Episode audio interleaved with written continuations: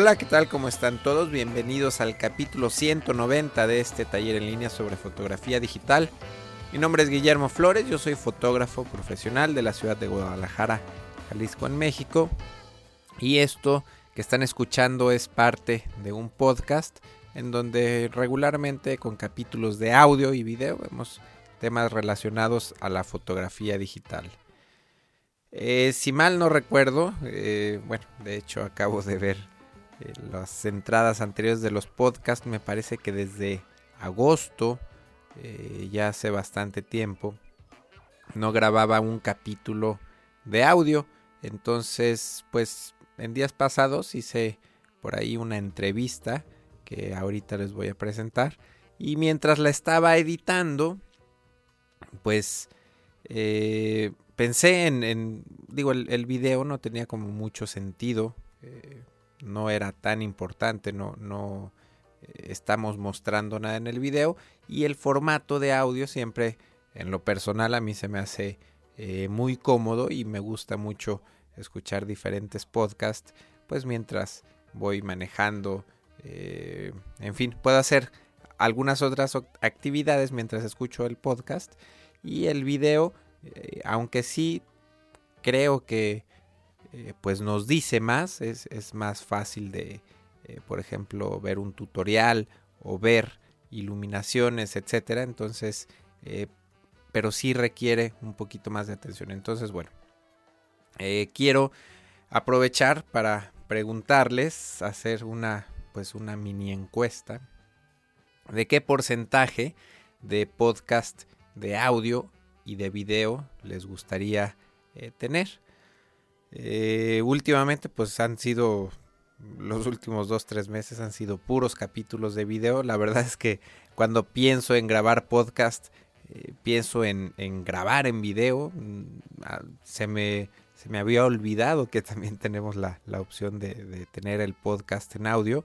Entonces bueno por ahí estos últimos días estuve pensando ya tengo algunas ideas por ahí para, para podcast de audio, pero sí me interesa eh, que me gustaría mucho que me dieran su opinión, qué tanto porcentaje les gustaría tener podcast de audio o de video.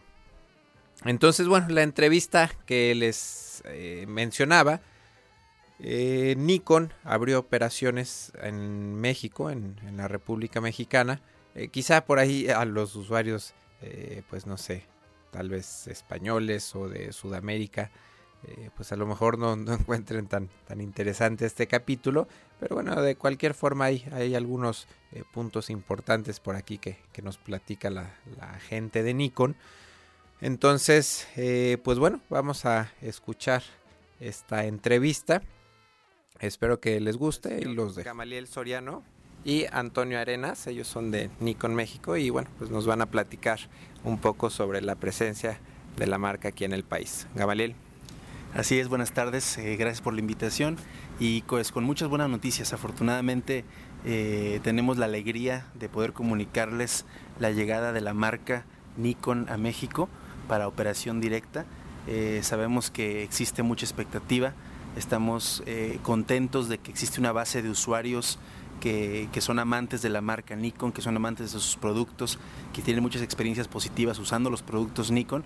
Y bueno, la llegada de, la marca pues viene a reforzar el compromiso que tenemos con el mercado mexicano. Eh, estamos viendo que, el usuario mexicano en específico es un usuario que busca eh, la perfección en los productos que, adquiere y en la fotografía pues no es, no excepción. Entonces el compromiso de Nikon con, el mercado mexicano es eso, es seguirles proveyendo de, los, de la perfección en los productos fotográficos. Eh, digo, como fotógrafo ya habíamos visto mucho, eh, se ve la marca, se, se, ve la presencia de Nikon. Eh, ¿Cómo era antes? ¿Cómo, cómo, hacían los distribuidores para, para tener la marca? ¿cómo, ¿Cómo era el, proceso antes de, Correcto. Eh, bueno, como sabes, la marca Nikon, pues llevamos ya más de 90 años tomando las, las mejores fotografías del, mundo gracias al ojo de ustedes, los fotógrafos. Y, en México la marca tiene una presencia ya de más de 50 años. Son 50 años que, como te comentaba al inicio, están llenos de historias de éxito, de, muchas eh, anécdotas positivas. Y la marca eh, y su presencia en México en, en, en, el periodo anterior a esta llegada actual de la marca en México se operaba a través de un distribuidor autorizado un distribuidor autorizado que tenía el territorio mexicano y que lo empezó a desarrollar y empezó a distribuir los productos Nikon eh, en diferentes canales y puntos de venta. Debido a la evolución natural del mercado, debido a que el mercado mexicano ha mostrado un crecimiento importante con toda la situación económica actual, eh, es que Nikon Corp en, Tokio y, y, Nikon Inc. en Nueva York han tomado la decisión de establecer la primera oficina de operación directa de Nikon en Latinoamérica y decidieron estratégicamente hacerlo en México. En México por ser una de las economías emergentes más importantes a nivel mundial. Entonces, ahora con esta llegada estamos seguros que la operación se va a beneficiar y se va a eficientar en muchos aspectos. Vamos a tener precios más competitivos, vamos a tener el portafolio completo de productos, vamos a tener una plataforma de servicio de clase mundial para dar una atención a los fotógrafos y a sus equipos. Y bueno, todo esto en beneficio del usuario final.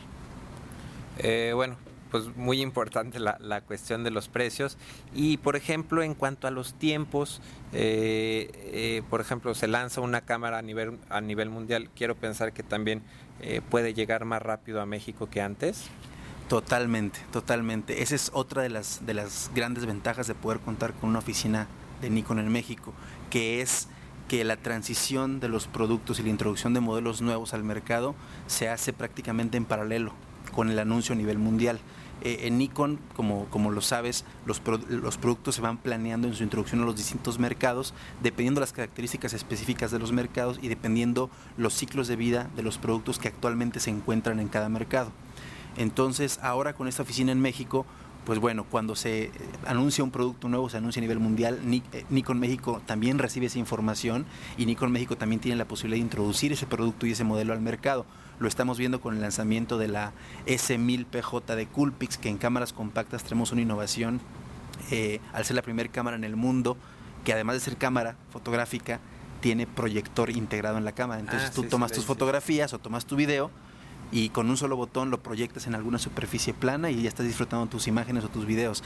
Entonces ese tipo de innovaciones ya las vamos a tener en México en paralelo, casi instantáneo. Perfecto. Eh, como marca, digo, supongo que no van a tener venta directa, va a ser todo a través de distribuidores, ¿cómo, cómo se va a manejar la, la venta ya del producto? Así es, estamos implementando el esquema que hemos detectado que es el esquema más eficiente de comercialización en México. Es decir, al día de hoy ya existe una red de comercialización establecida en la industria fotográfica en México y esta red afortunadamente se ha ido extendiendo conforme la afición a la fotografía se extiende también entre el mercado.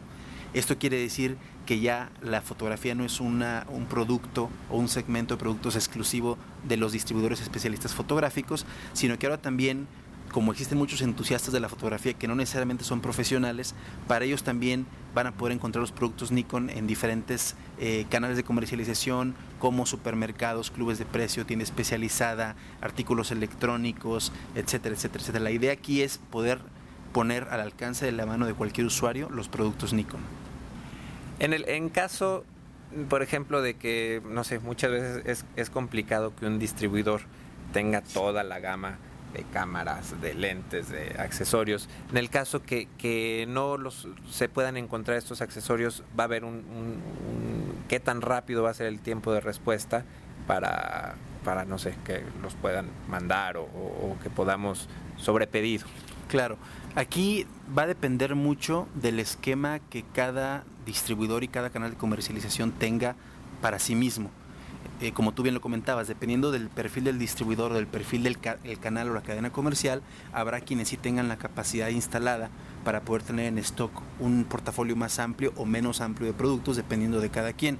Eh, lo que nosotros estamos haciendo para apoyar esta cuestión es precisamente el poder ofrecer de entrada todo el portafolio de productos, es decir, todos los cuerpos de cámara reflex eh, que, se, que maneja Nikon en el mundo, todos están comercializando en México y todos cuentan ya, eh, están incluidos en una lista de, precios que está puesta a disposición de los distribuidores para que también la comercialicen y las cámaras Coolpix, las cámaras compactas también eh, ocurre lo mismo. Con los 63 eh, tipos de lentes que maneja la óptica Nikkor de Nikon, también ocurre lo mismo. Entonces, lo que va a ocurrir aquí es que los distribuidores van a poder estar ofreciendo, como tú bien comentas, sobre pedido eh, los productos. Y la ventaja de contar con la oficina de Nikon en México es que tenemos una conexión directa en cadena de suministro con Nikon Estados Unidos de modo que directamente al entrar una orden de compra o un pedido se genera una instrucción de surtido en Estados Unidos que nos permite que directamente se, se distribuya el producto y que los tiempos se agilicen. Obviamente el tiempo varía, no varía mucho, pero varía dependiendo de a dónde se va a, mandar, el tipo de producto que, que, se vaya a pedir, el volumen de ese pedido, pero lo que sí podemos asegurarles es que podemos ahora sí ya contar con toda la gama de productos, ni con todo el portafolio está al alcance de los usuarios. Pues, interesante. Eh, ¿Tienen pensado eh, alguna opción, alguna tienda en línea, algo por el estilo, en donde, eh, digo, que no se tenga en stock, obviamente, los artículos, pero generar una compra en línea, o eso ya depende de los distribuidores? Yo creo que es una combinación de ambas. Es decir, esa, el esquema de comercialización vía comercio electrónico, valga la redundancia, evidentemente es un esquema que con el tiempo ha ido agarrando mucha fuerza. Países desarrollados como, como un Estados Unidos, algunos países de Europa, Asia, tienen ese esquema muy bien eh, implementado y, lo, lo, hacen de manera muy eficiente. Y en México es un, es un esquema que ha ido agarrando fuerza poco a poco. Nosotros estamos monitoreando muy de cerca la madurez de ese mercado, la madurez de ese canal de comercialización y no, no descartamos el que eventualmente Nikon decide incursionar en este tipo de canales y lo vamos a hacer en la medida en la que sea más eficiente para el usuario final, ya sea que lo hagamos nosotros directamente o que eh, nos apoyemos en algún brazo comercial que ya existe y que ya esté operando para esos, para esos tiempos. ¿no? Eh, algunos distribuidores, digo, ya sea en particular eh, en Guadalajara o en México, Monterrey, ¿en qué puntos se van a poder ver los productos Nikon? Básicamente el universo potencial es inmenso es inmenso porque, como te comentaba hace un momento, los canales tradicionales ya se están eh, cubriendo afortunadamente. Personalmente, eh, un servidor y, el equipo comercial de Nikon México ya hemos estado acercándonos a esos canales que hoy en día se han encargado de dar servicio al mercado fotográfico en el país, pero están surgiendo canales no tradicionales, como te comentaba también. Y, son canales que también estamos nosotros volteando a ver porque sabemos que hay usuarios que por practicidad o por estilo de vida o por distintas razones van a ir a buscar soluciones fotográficas a, lugares donde a lo mejor antes no se tenían. Hoy en día estamos viendo cámaras reflex en clubes de precio, hoy en día estamos viendo cámaras compactas en eh, el mercado de farmacias, por ejemplo, en el mercado de muebleros, en las tiendas de electrónica. Entonces la industria se está haciendo más versátil más versátil porque los canales de comercialización están buscando dar ofertas más completas. Y la verdad es que nosotros tenemos que responder de acuerdo a esa evolución propia de la industria. Así lo estamos haciendo y, bueno, en Guadalajara, en el estado de Jalisco, en toda esta zona occidente del país, lo van a ver en departamentales, lo van a ver en clubes de precio, lo van a ver en supermercados, eh, estamos viendo cadenas eh, americanas que están llegando a México y que están llegando aquí a Guadalajara y que están abriendo puntos de venta importantes. Ahí van a ver nuestras, nuestras cámaras y nuestros productos. Y el objetivo principalmente es que el usuario tenga opciones. Cada usuario va a decidir cuál es su, su, esquema de compra, el que más se adecue a sus necesidades. Y nosotros lo que, lo que tenemos que hacer es comprometernos a poner el producto en los distintos nichos y, y, bajo los distintos esquemas de compra para que el usuario seleccione el que mejor se adecue a lo que necesita. Como fotógrafos, ¿cómo podemos saber eh, cuál es un distribuidor autorizado de Nikon? ¿Va a estar claramente especificado? Va a estar claramente especificado. Eh, ahora que hicimos el, anuncio oficial de la llegada de Nikon a México el pasado 15 de octubre de este año, eh, hace poco más de un mes, también estamos lanzando ya la página web oficial de Nikon, que es www.nikon.com.mx. Y en esta página web van a ver ustedes la sección de dónde comprar. Distribuidores. Y en la sección de dónde comprar, al darle clic van a darse cuenta de, la lista de los distribuidores que se han ido sumando a este proyecto, que empezó siendo una lista pequeña cuando recién arrancamos y hoy ya, hoy ya se va robusteciendo y se va, va, va, creciendo más y de esa manera ustedes van a tener como usuarios la tranquilidad de que están adquiriendo el producto con un distribuidor autorizado con todos los beneficios que eso implica, desde una garantía, un servicio especializado, etcétera, etcétera. ¿no? Vamos ahora con Antonio. Eh, para que nos platiques un poquito sobre los, los productos nuevos, sobre todo en el, el mercado de, de, reflex digitales, eh, pues sobre los nuevos equipos, algunas especificaciones y ventajas de estas nuevas cámaras. Claro que sí, buenas tardes, eh, gracias por la, la invitación al, al, espacio. Primero que nada queremos resaltar que tenemos eh, todo el line-up de las cámaras reflex, así como de las cámaras compactas y los objetivos, los 63 lentes. En cuanto a los nuevos modelos de las cámaras reflex, encontramos principalmente dos nuevos modelos, la D300S en el segmento de las cámaras que son el sensor es más pequeño que la, que la película y la D3S en el segmento de las cámaras full frame. Esos son los dos nuevos modelos que, está incorporando Nikon a su lineup de cámaras reflex. Esta, bueno, en comparación con, con la D300, eh, la S tiene la incursión de video, ¿verdad? Ambos modelos tienen eh, video, se le llama video cinemático porque es capturado como el cine a 24 cuadros por segundo. Esa es una de sus principales virtudes. Tienen doble ranura de tarjeta de memoria, lo cual nos permite ampliar, duplicar la capacidad que estábamos acostumbrados a trabajar. Si estábamos acostumbrados a trabajar con 4 o 8 gigas en una tarjeta, ahora podemos tener dos tarjetas de la misma capacidad, lo cual amplía la, la capacidad de, de, captura de imágenes o, de, o del video.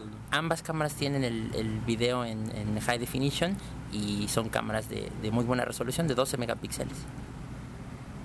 Eh, me parece muy interesante de las cámaras Nikon la, la eh, que se ha quedado un poquito en los 12 megapíxeles, pero a cambio ofrece bastante, bastante eh, pues buena definición en, en, niveles de ruido, ¿no? ¿Cuántas cámaras más o menos tenemos ahorita en 12 megapíxeles? Todo el, Nikon tiene 7 cámaras reflex. 5 son de 12 megapíxeles, una es de 10 megapíxeles y, el estandarte, la, la, cámara insignia de Nikon, que es la D3X, es de 24.5 megapíxeles. Como tú lo comentas, se han quedado en los 12 megapíxeles porque eh, la gente, la mercadotecnia nos ha ofrecido un, un concepto eh, que la gente ha aceptado eh, en cuanto a la resolución, en cuanto a los megapíxeles. Nos vienen a ofrecer más megapíxeles cada vez y, nosotros como usuarios lo aceptamos. Pero la importancia de una cámara o al final el, detalle, la precisión en el resultado de, de las imágenes no radica eh, tan específicamente en los megapíxeles. Es muy importante que tengamos en cuenta que sí es importante la resolución de una cámara, pero no lo es todo. Tenemos nosotros cámaras de 12 megapíxeles. Hablando de las cámaras que es el formato es más pequeño que la película, tenemos cámaras de 12 megapíxeles donde el factor de corrección es 1.5. Esto significa que el sensor es el 50% más pequeño que el tamaño de la película. En otras marcas el, sensor es el factor de corrección es 1.6. Esto significa que es el 60% más pequeño. El sensor de Nikon, incluso en las cámaras que no tienen el tamaño de la película, el sensor es más grande que en otras marcas, lo cual significa que la cámara, el sensor, va a retener más información, dándonos como resultado una imagen más rica en contenido, en colores, en degradados, y esto obviamente produce imágenes más finas, más puras, como nuestra vista las percibe. En el rango de las cámaras de full frame, también son cámaras de 12 megapíxeles. Tenemos tres cámaras full frame, D700 que es de 12 megapíxeles, D3S que es de 12 megapíxeles y D3X. Esa es de 24.5.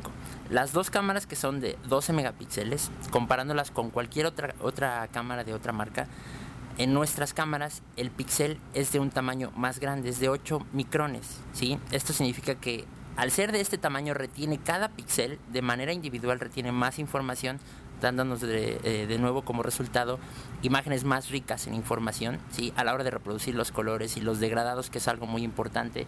En las zonas de las sombras, los degradados no deben de ser como plastas de negro, sino precisamente un degradado. Y esto es lo que podemos obtener al ver nuestras, las imágenes tomadas con una cámara Nikon.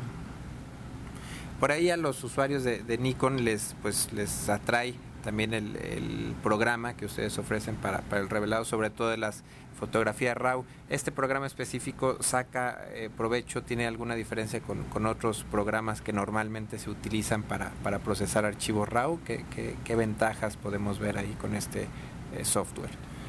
Las ventajas incluso las podemos nosotros apreciar desde la hora de capturar las imágenes. Esto es algo que es también muy importante, es una diferencia significativa que podemos encontrar en los productos de Nikon. Todas las cámaras digitales tienen un procesador. El procesador es el que se encarga de convertir la imagen de análogo a digital. En las cámaras de Nikon, este procesador se llama XPEED. La forma en la que trabaja es mediante 12 canales de procesamiento. Va a separar los colores, que son 3 RGB, los va a separar en 12 canales. Esto hace que el flujo de la información sea mucho más rápido y más preciso nos da como resultado que tengamos otra vez colores más fieles a como nuestra vista lo, lo percibe. Eh, hay procesadores que, utilizan otras cámaras que trabajan en cuatro canales, en ocho canales, y esto, pues comparándolo contra los 12 canales que tiene Nikon, es una, tenemos nosotros una ventaja.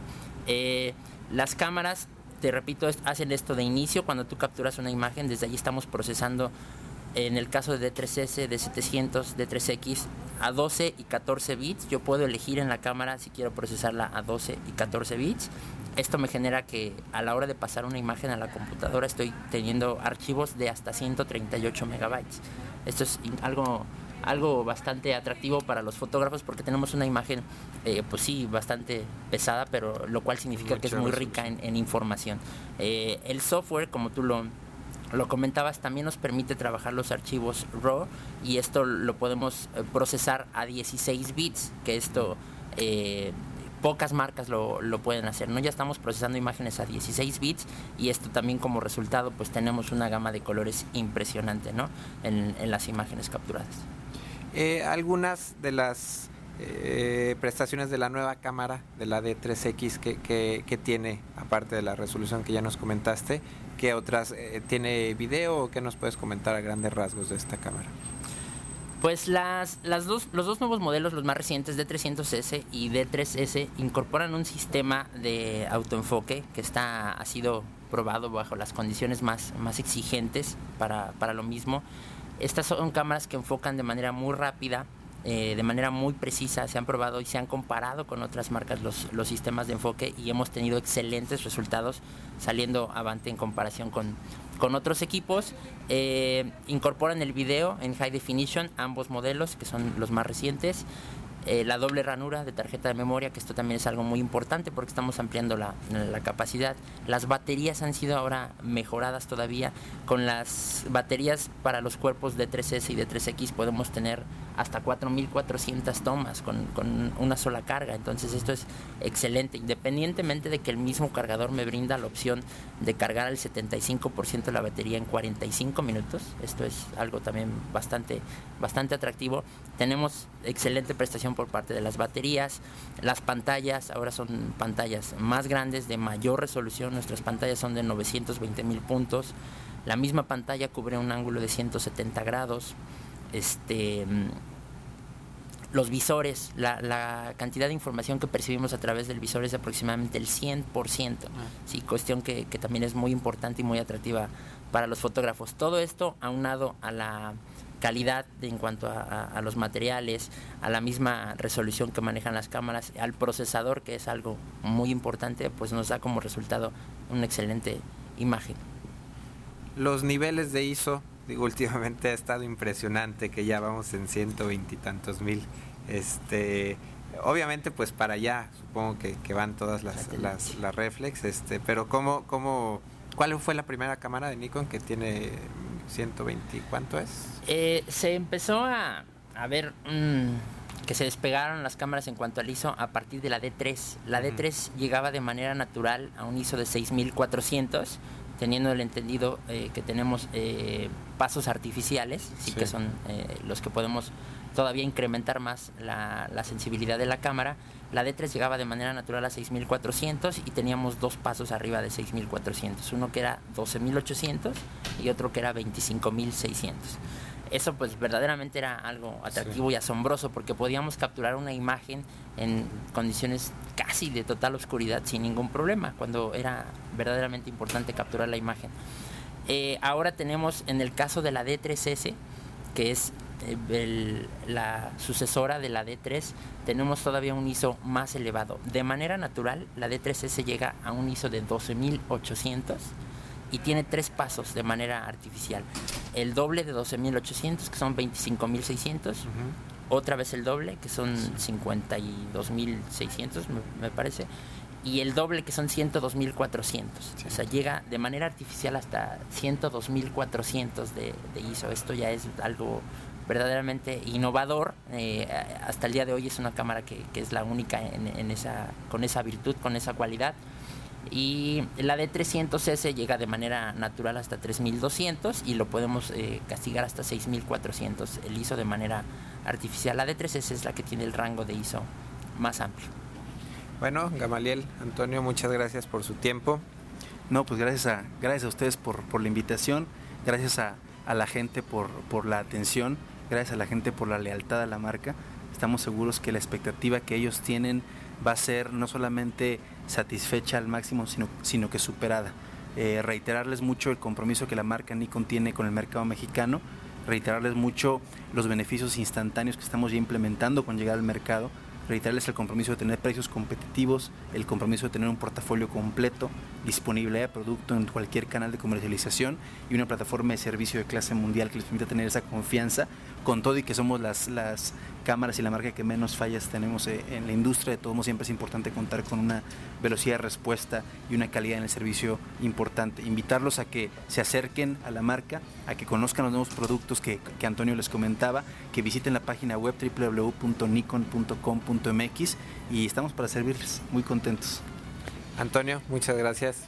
Muchas gracias a ti por el espacio, a la gente por el, por el tiempo y también invitarlos a que visiten la página www.nikon.com.mx para que allí puedan ver todos los productos que están ya disponibles en México. Bueno, pues ellos fueron el señor Gamaliel Soriano, él es gerente de ventas y mercadotecnia para Nikon México.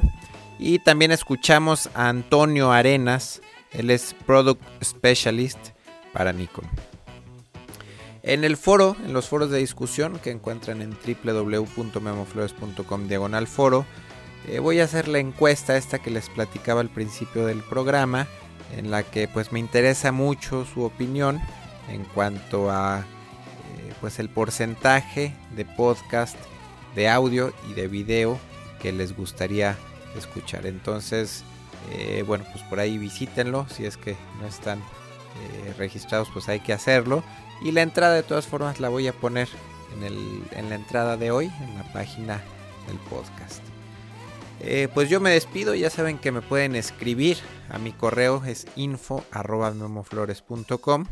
y en esta dirección pues pueden escribirme sugerencias y comentarios referentes al podcast eh, si tienen alguna pregunta específica sobre fotografía digital, sobre iluminación, en fin, cualquier cosa relacionada con la fotografía, eh, sería mejor si la plantean, eh, no dirigida a mí, sino abierta a toda una comunidad de pues bastantes, bastantes fotógrafos que hay ahí participando. Incluso aprovecho para mandar un saludo y una felicitación a Iván Galavis que acaba de cumplir sus mil mensajes por ahí en los foros. Muchas gracias Iván por, tus aportaciones, por tu participación. Entonces, bueno, pues cualquier duda sobre fotografía digital, eh, pues por ahí estaremos al pendientes para tratar de resolver sus dudas. Entonces, pues yo los dejo. Muchas gracias por escucharme y nos vemos la próxima. Bye.